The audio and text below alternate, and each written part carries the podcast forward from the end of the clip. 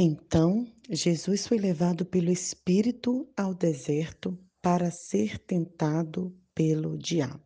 Mateus 4, versículo 1. Olá, queridos, eu espero que vocês estejam bem e eu gostaria de compartilhar hoje com vocês sobre alguns desertos que passamos pela nossa vida. O deserto, ele tem um conteúdo simbólico muito grande na Bíblia Sagrada. Em Gênesis é dito que quando o homem foi expulso do paraíso, no jardim do Éden, foi para o deserto, para uma terra árida e seca. É no deserto que Moisés tem um encontro com Deus e ouve a sua voz. É no deserto também que o povo de Israel peregrina em direção à terra prometida. Tem sua experiência de contato com seu Deus e também passa por todas as provações e dificuldades que vão legitimar sua fé. O deserto é um lugar onde estamos puros diante de Deus. Puros no sentido de que não temos nenhum ponto de apoio disfarce. No deserto, não importa a roupa que você veste, o carro que você usa ou a casa onde você mora. Não importa a sua função social, seus cargos importantes ou seus títulos. É no deserto que você está só, literalmente só, entre Deus, mas entre o diabo também, na terra do sol. O deserto é o lugar onde encontra os verdadeiros, possíveis somente na solidão e na solitude. Sim, o deserto proporciona que tenhamos encontros e mudanças transformadoras em nossa vida. Mas o deserto também pode nos levar a momentos bem desesperadores. É por isso que o deserto é um tempo, portanto, muito fértil e cheio de possibilidades. É no deserto que você ouve a voz do mal, mas é também no deserto que você pode ouvir tranquilamente a voz de Deus. É na quietude do deserto que você encontra a sua identidade mais profunda, o seu eu verdadeiro. Em nossa igreja, no Brasil, nós tínhamos um momento de oração.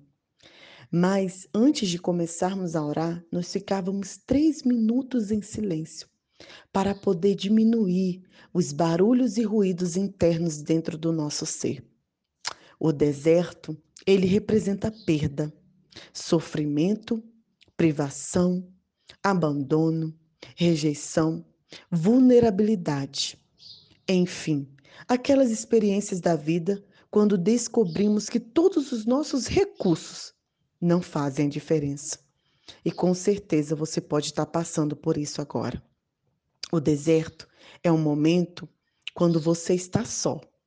E então se abre a oportunidade de um encontro verdadeiro com Deus.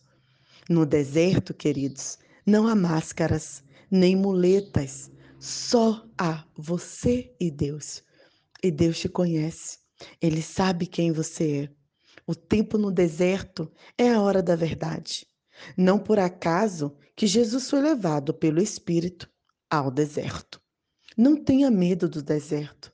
Eu sei que você pode ter passado por ele ou está passando por momentos dificílimos, mas não tenha medo.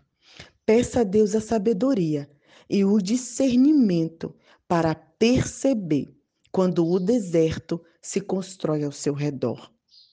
Jamais, jamais duvide que ali, sob o sol cruel do deserto e as dificuldades, o Espírito Santo está com você.